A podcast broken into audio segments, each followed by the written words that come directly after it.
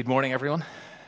It's been a it's been a pretty dramatic week, to say the least. And I know Holy Week is dramatic, and and in terms of drama, today is kind of off the scale, and we're going to consider that in a moment. But there, but there have been a number of dramatic incidents on our TV screens and in our media feeds this week particularly from the early part of the week. I know Ruth has prayed for Sri Lanka and what has taken place there this morning. But I want to refer to a couple of other incidents that, that happened in the earlier part of the week and explain why I want to mention the, these last. Uh, oh, helps if I turn this on, Andrew. Last Sunday, Tiger Woods, uh, and I know at least one of you who are sitting here this morning was there.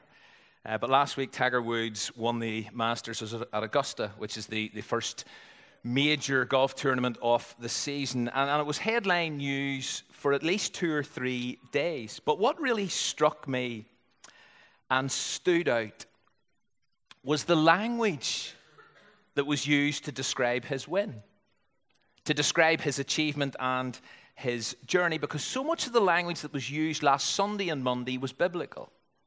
It, it was kind of Easter language. Let, let, me just show you a few examples. Tiger Woods, this was a headline in the newspaper, a story of redemption. Another newspaper carried this one.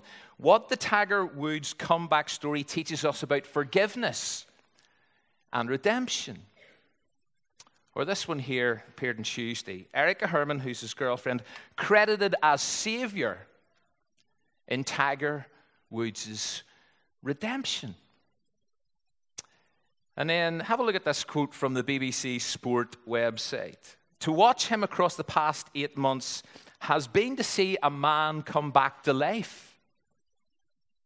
To see him hold off 18 of the best 20 golfers in the world at East Lake was something closer to witnessing a rebirth, redemption, forgiveness, a savior, back to life rebirth, striking biblical Easter language.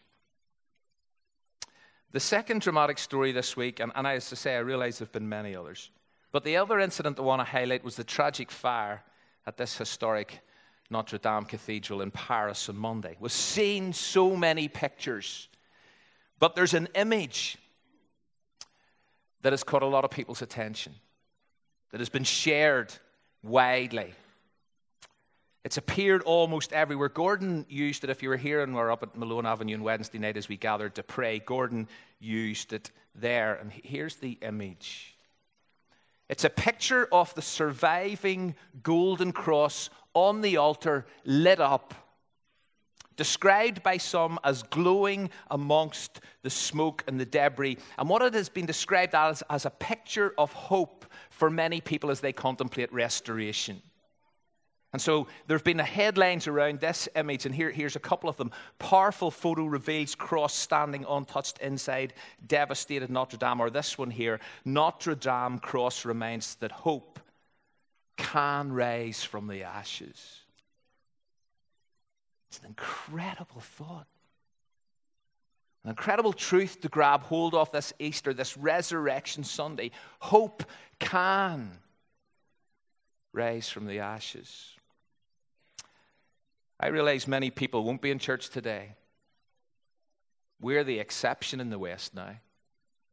Many people won't be in church today. They won't be reflecting carefully on Holy Week or on Easter Sunday.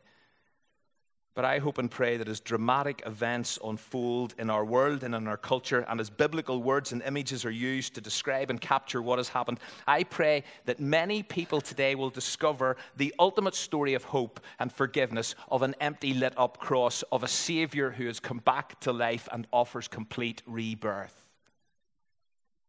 This week, that story has been told in very, very different ways from how it's normally told.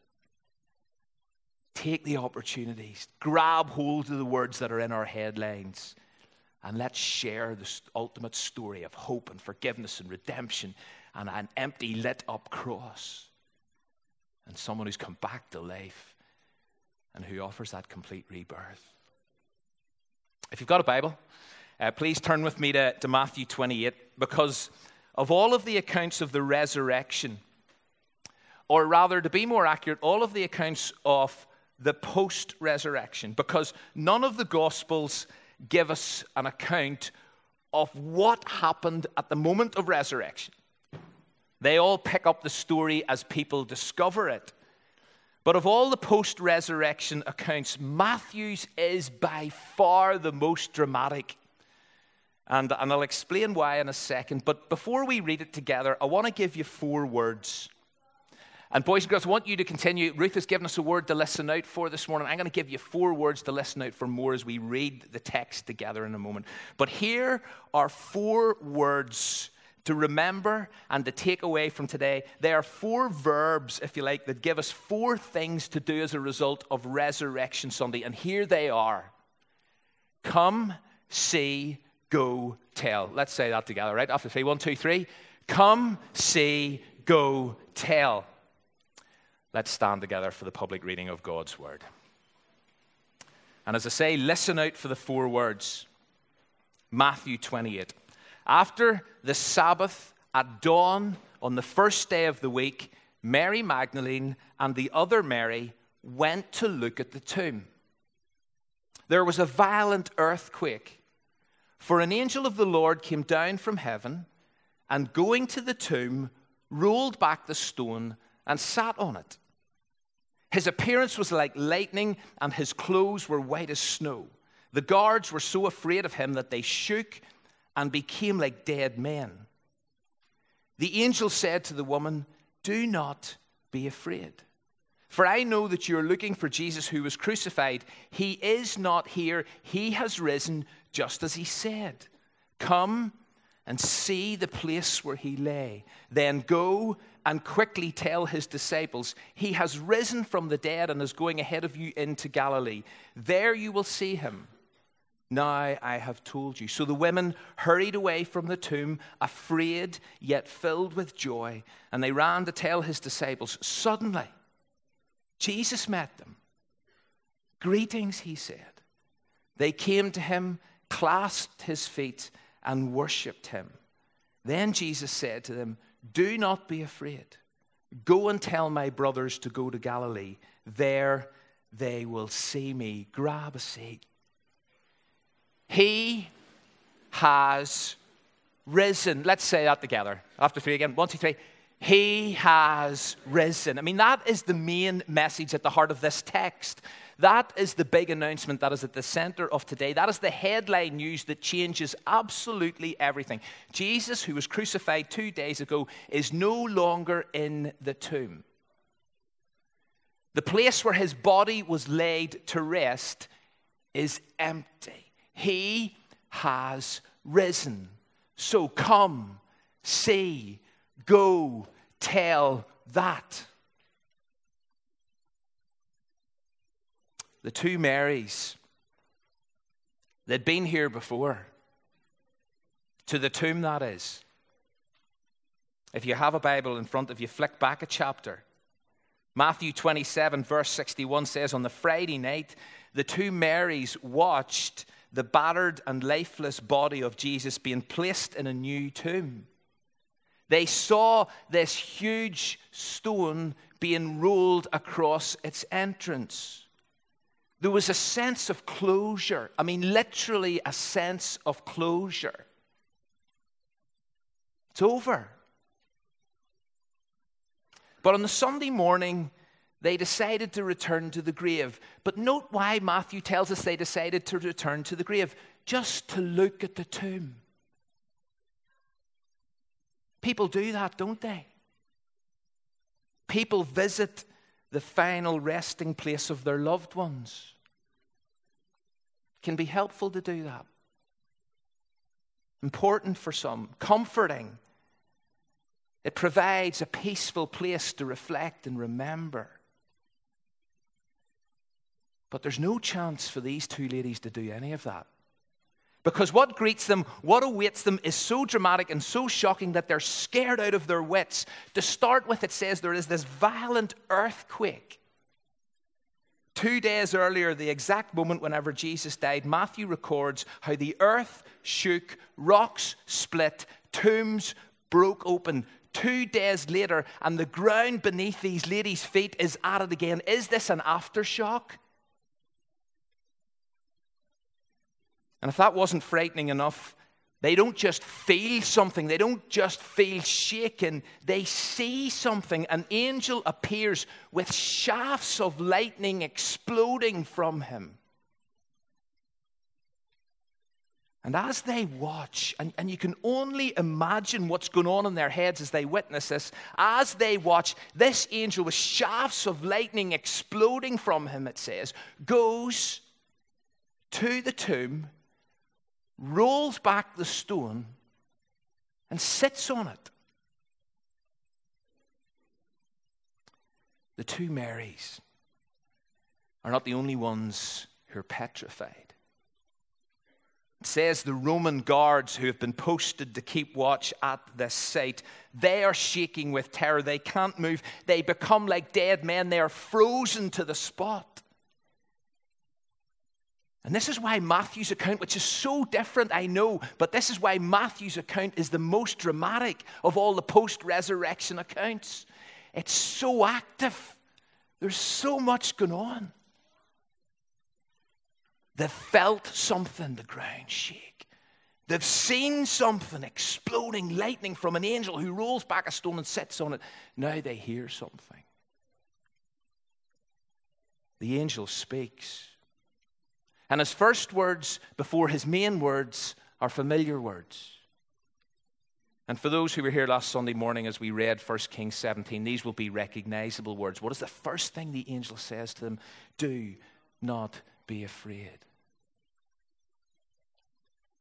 I made the point a week ago that these words are always spoken into situations where there's every reason to be afraid. And this one's no different.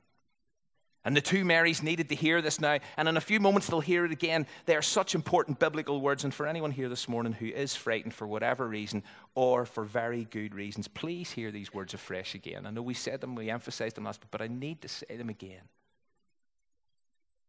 Do not be afraid. And the reason I can say that, and that it's not patronizing and it's not trite, the reason I can say that is partly because of the message that follows. This is the only reason we should not be afraid because he is not here. He has risen just as he said. It's got to be one of the most groundbreaking messages ever shared. Possibly that is why it was accompanied by the literal shaking of the ground. The foundations of the world were being rocked when this message was given. God was shaking things up. Even death itself is being caused to shudder. And the message is simple He has risen changes everything. Jesus has come back to life. Jesus is alive. And no, just as he said. Jesus had predicted this would happen three times at least in Matthew's gospel. Let me read a couple of them from that time. This is Matthew 16. From that time on, Jesus began to explain to his disciples that he must enter Jerusalem, that he must suffer many things at the hands of the elders, the chief priests, the teachers of the law, and that he must be killed. But Jesus didn't end his conversation with the disciples at that point. He then said, And on the third day, I'll be raised to life. A chapter later, Matthew 17, he told his disciples again that he would be delivered into the hands of men who would kill him, and on the third day, he would be raised to life. Finally, chapter 20, same chapter as this, but in the or previous chapter, sorry, as Jesus journeys towards Jerusalem, he says exactly the same thing. You see, Jesus is true to his word. It's one of the characteristics that he shares with his Father. What God says happens. What Jesus says happens. His word is true. You can depend on it. You can rely on it. You can trust it. Do not be afraid. He has risen. Just as he said he would, it changes everything, but he's true to his word. But because actions often speak louder than words, The angel doesn't just make this earth shattering announcement and then leave. No. He invites the Marys to come. And here's our first of four words He invites them in to the tomb. See, I think it's really interesting. The stone wasn't rolled away so that Jesus could get out of the tomb. The resurrection had already happened at this stage. The stone was rolled away not to let someone out, but so that people could go in. So that the women could come in, so that they could enter, so that they could take it in for themselves. And this first verb, this is our invitation. Are we willing on this Easter Sunday morning, 2019, to come? To come that wee bit closer, to come nearer to come and check this life and death altering message out for ourselves. And more than that, are we willing to come? Are we prepared to come to the risen Jesus? Or do we want to keep our arm's length? But the second word, the second invitation follows hot on the heels of the first. See, come and see the place where he like take a long hard look for yourselves. Come and see the empty tomb. Two days ago they had seen jesus laid to rest here. They had watched as the stone was rolled across the entrance. But now they are told to come and see the empty vault. Because why? Seeing is believing and with the eyes of faith, we're invited to do exactly the same 2,000 years later, plus to come once again on another Easter Sunday morning, Easter Sunday 2019, and see an empty tomb as well as an empty lit up cross. To hear the message that alters everything and potentially alters everyone, and see for ourselves. See for ourselves. He has risen. And the question we all have to answer this morning is do we see it? Do you see it? But the angel isn't finished. The message isn't over. There's a third word, there's a third verb, and it's a well known biblical one go. Because you see, whenever you've come closer, whenever you've taken that step, whenever you've seen that Jesus is alive, that he has risen, you can't, you should not stay static. You need to take that message somewhere. You need to go. And in terms of where, where should I go with this message? Well, if you glance down to the end of Matthew 28, you're told to go into all the world.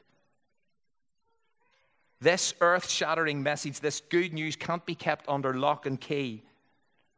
It's too important for that. It can't be contained. It needs to get out there. It needs to go beyond ourselves. It needs to go beyond these walls. It needs to be heard in the streets around this school. And that's why shine is so important. As Sarah stood up here last week and says, We have been commissioned to go. And we have. We've come, we've seen, we've got to go. We've got to go with the simple gospel, the simple message that Jesus is alive. And so the angel says, Go. They're invited to do the fourth thing tell. Go share this message. Go tell it to his disciples. Go tell his disciples. You see all those things Jesus said? That he would rise again on the third day. It's all true. You know all those things Jesus said about the way, the truth, and the life? They're all true. See all that Jesus said about forgiving sin? They're all true. See all that Jesus said about a new future and a hope? All true. See what Jesus said about giving eternal life? It's all true. You gotta go and you gotta share this. And on that first Easter Sunday morning, a message from an angel started a chain of messages that went from the two Marys to the two or to the numerous disciples, and it is still being passed on 2,000 years later. One messenger repeated the good news message of the resurrection to the next messenger, who in turn repeated it to the next messenger, who in turn repeated it to the next, and it keeps going and it keeps going, and it's why we keep meeting, and it's why we're here this morning because we want to keep sharing this message. Jesus is alive. Jesus is alive. He has risen. Hope has risen from the ashes. And as we read on in Matthew 28, we discover that the women go and do all of the above. They come, they see, they go, they tell. But what I find really interesting is the mix of emotions that accompanies them. Look, look at verse 8, it says this So the women hurried away from the tomb, afraid yet filled with joy, and ran to tell his disciples. You see, there's energy, there's intention, but there's also fear and joy. And I'm going to suggest that each or all of those are going to be our experience if we choose to do likewise. You see, if we choose to come and see and go and tell. It's going to require intention. It's going to require energy. But you know something? There is no doubt if you go and share that Jesus is alive, at times you're going to feel fearful. Because this message doesn't make sense in our world today. To share it on these streets, to share it with the children around this community, to share it beyond, to share it in our world makes no sense. And therefore, it requires courage to say, Jesus is alive. There's redemption, there's forgiveness, there is hope. Someone has come back to life. There is potential complete rebirth. See, to say all that requires guts. And so at times to say it, you're going to feel fearful. But you're also going to be filled with unspeakable joy because you've got the privilege to share what is the most life and death changing message the world has ever heard. And as the Marys go on their way, as they start running to go and tell Jesus' disciples that he is alive, as the angel has said to them, do you know what? They bump into Jesus.